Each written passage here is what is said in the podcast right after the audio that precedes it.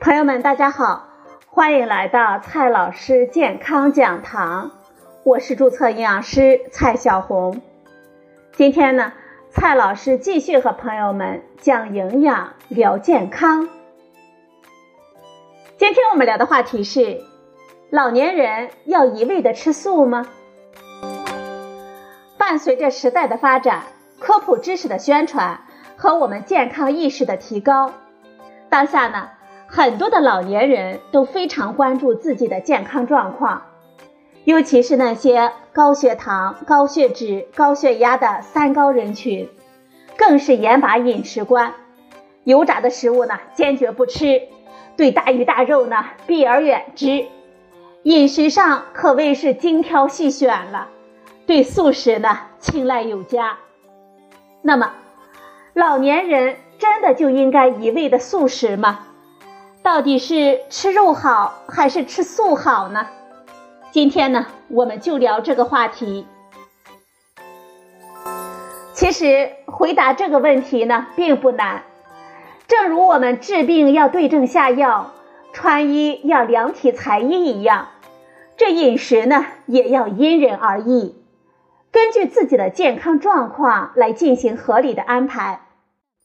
首先，我们要对自己的健康状况有个全面的了解。真的有三高的人群，适当的控制一下饮食，是控制三高最方便、效果最明显的手段。但是呢，要掌握分寸。肉类虽然脂肪含量高，患有糖尿病、高血压和高血脂等慢性病的老年人不宜过多的摄入，但是呢，也不能因为谈肉而色变。肉中含有的蛋白质容易被我们人体消化吸收，是我们膳食优质蛋白质的主要来源之一。老年人消化吸收能力下降。因此呢，容易吸收的优质蛋白质对老年人尤为重要。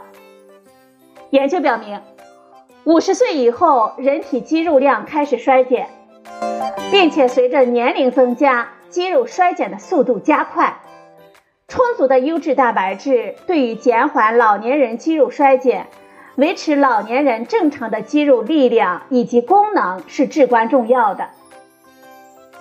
在预防老年人少肌症的专家共识当中，营养学专家推荐老年人每天每千克体重至少需要一克到一点五克的蛋白质的摄入量，其中优质蛋白质最好能够达到一半，才能够满足蛋白质的最佳利用率，能够使肌肉蛋白达到最大的合成效率。举个例子来说，一个体重六十千克的老年人。每天需要六十克到九十克的蛋白质，其中呢，优质蛋白质要有三十克到四十五克。鸡鸭鱼肉蛋奶等动物性的食物，还有豆制品的蛋白质，这些呢都属于优质蛋白质。因此，找到其中的平衡是至关重要的。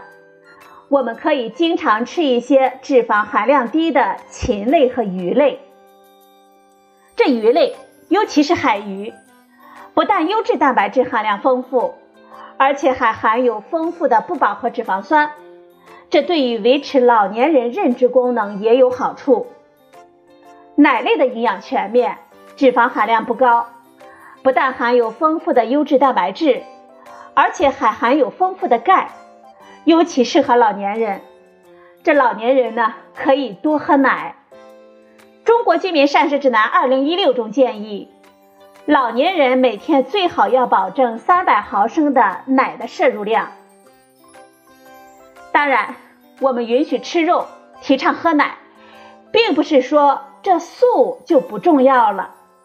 像粗杂粮、蔬菜、水果这些公认的对我们健康有益的植物性食物，我们每天呢都应该吃一些。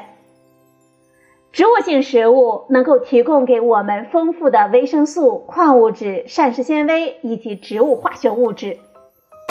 植物中的许多的化学物质，越来越多的被证明能够给我们的健康带来益处。从科学上来讲，我们最重要的是讲究膳食的平衡。